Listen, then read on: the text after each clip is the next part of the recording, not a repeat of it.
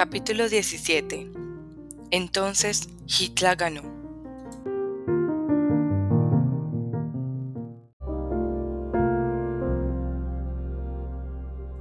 No es el aire frío que sale del ventilador de mi consulta lo que me hace temblar. Dentro de poco cumpliré 53 años. Ya no soy la joven madre huérfana que huye de una Europa asolada por la guerra. Ya no soy la emigrante que se esconde de su pasado. Ahora soy la doctora Edith Eva Egger. He sobrevivido. He trabajado para curarme. Utilizo lo que he aprendido de, de mi traumático pasado para ayudar a que otros se curen. A menudo me reclaman organizaciones sociales y empresas médicas y el ejército para que trate a pacientes con TEPT. E he recorrido una gran distancia desde que huí a América, pero no he vuelto a Alemania desde la guerra. Esa noche, para distraerme de mi preocupación acerca de cómo estaría manejando Jason el enfrentamiento con su mujer, llamo a Marianne a San Diego y le pregunto qué cree que debería hacer respecto a Berchtesgaden. Ella es ahora madre y psicóloga. Con frecuencia nos consultamos mutuamente sobre nuestros pacientes más complicados.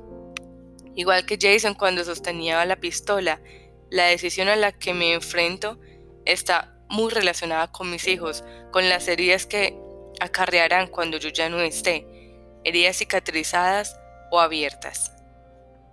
No sé, mamá, dice Marianne. Quiero decirte que vayas. Sobreviviste.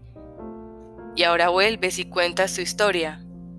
Es un triunfo increíble, pero ¿te acuerdas de aquella familia danesa? Los miembros de mi familia de acogida en la universidad volvieron a Auschwitz pensando que eso les proporcionaría paz. Sin embargo, aquello no hizo más que hurgar en la herida. Fue muy estresante. Los dos sufrieron ataques al corazón cuando volvieron a casa. Murieron, mamá. Berchtesgaden no es Auschwitz. Le recuerdo. Estaría geográficamente más cerca del pasado de Hitler que del mío. Sin embargo, incluso mis rutinarias cotidianas en el paso pueden provocarme flashbacks. Oigo sirenas y me quedo petrificada. Veo una alarma alrededor de una obra y dejo de estar presente para hacer cadáveres azulados colgando de ella. Y me quedo atenazada por el miedo, luchando por mi vida.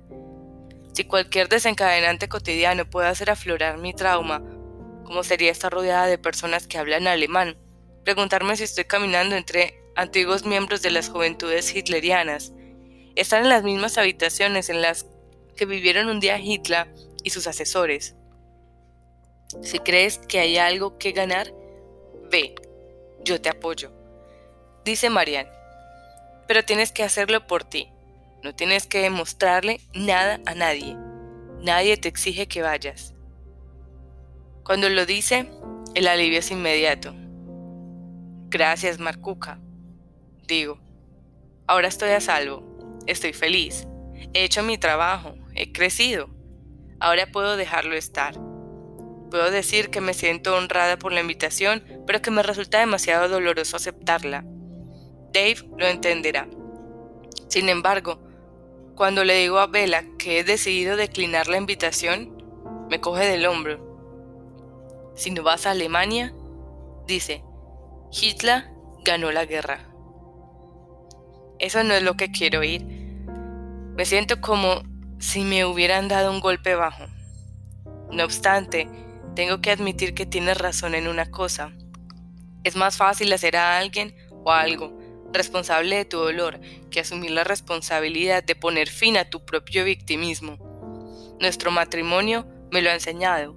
Todas las veces que mi rabia o frustración a Isabela han desviado mi atención de mi trabajo y crecimiento, las veces que echarle la culpa de mi infelicidad era más fácil que asumir mi responsabilidad. La mayoría de nosotros queremos a un dictador, aunque es cierto que uno benévolo, para poder pasarle la pelota y decir, tú me has obligado a hacer esto, no es culpa mía. Pero no podemos pasarnos la vida bajo un paraguas ajeno y luego quejarnos porque nos estamos mojando.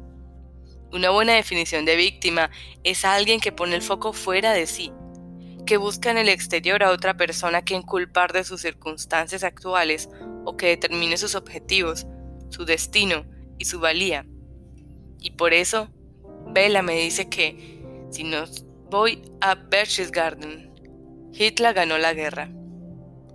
Se refiere a que estoy sentada en un balacín frente a mi pasado, mientras pueda poner a Hitler, a Mengele o al enorme vacío de mi pérdida en el asiento del otro extremo. De alguna manera, tendré una justificación.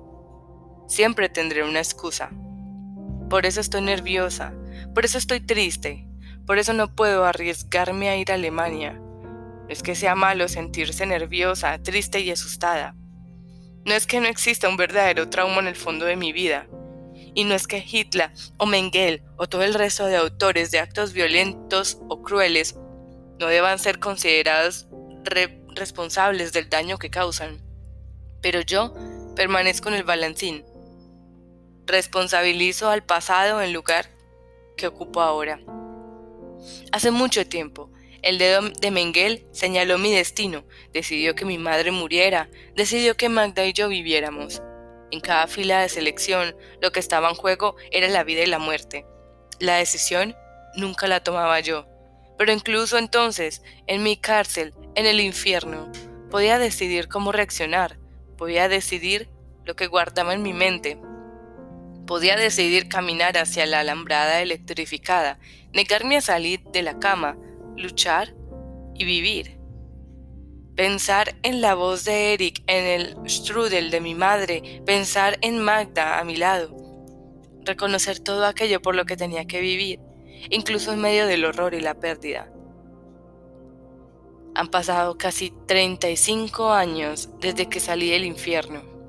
Los ataques de pánico aparecen a cualquier hora del día o en la noche. Pueden atraparme con la misma facilidad en mi sala de estar que en el antiguo búnker de Hitler, porque mi pánico no es el resultado de detonantes puramente externos. Es una expresión de los recuerdos y miedos que viven dentro de mí. Si me mantengo exiliada de una parte concreta del mundo, en realidad estoy diciendo que quiero exiliar la parte de mí que tiene miedo. Tal vez pueda aprender algo acercándome a esa parte. ¿Y qué pasa con mi legado? Hace solo unas horas, Jason se enfrentó a un momento decisivo en su vida, el momento en que sostenía una pistola en la mano, pero no apretó el gatillo. Cuando se planteó el legado que quería transmitir a sus hijos, cuando decidió algo distinto a la violencia. ¿Qué legado quiero transmitir yo? ¿Qué dejaré en el mundo cuando me marche? Ya he decidido renunciar a los secretos, la negación y la vergüenza. Pero, ¿he hecho realmente las paces con el pasado? ¿Hay algo más que resolver para que el dolor no se perpetúe? Pienso en la madre de mi madre, que murió repentinamente mientras dormía. En mi madre, cuya pena por el trauma de esa repentina pérdida infantil la marcó con ansiedad y miedo desde una edad muy temprana, y que transmitió a sus hijas un indefinido e incipiente sentimiento de pérdida. Y yo, ¿qué transmitiré? Parte de su piel tersa, su espeso cabello, sus ojos profundos. Aparte del dolor, la pena y la rabia de haberla perdido demasiado joven. Y si tengo que regresar al lugar del trauma para detener el ciclo y crear un legado diferente. Acepto la invitación a Breches Garden.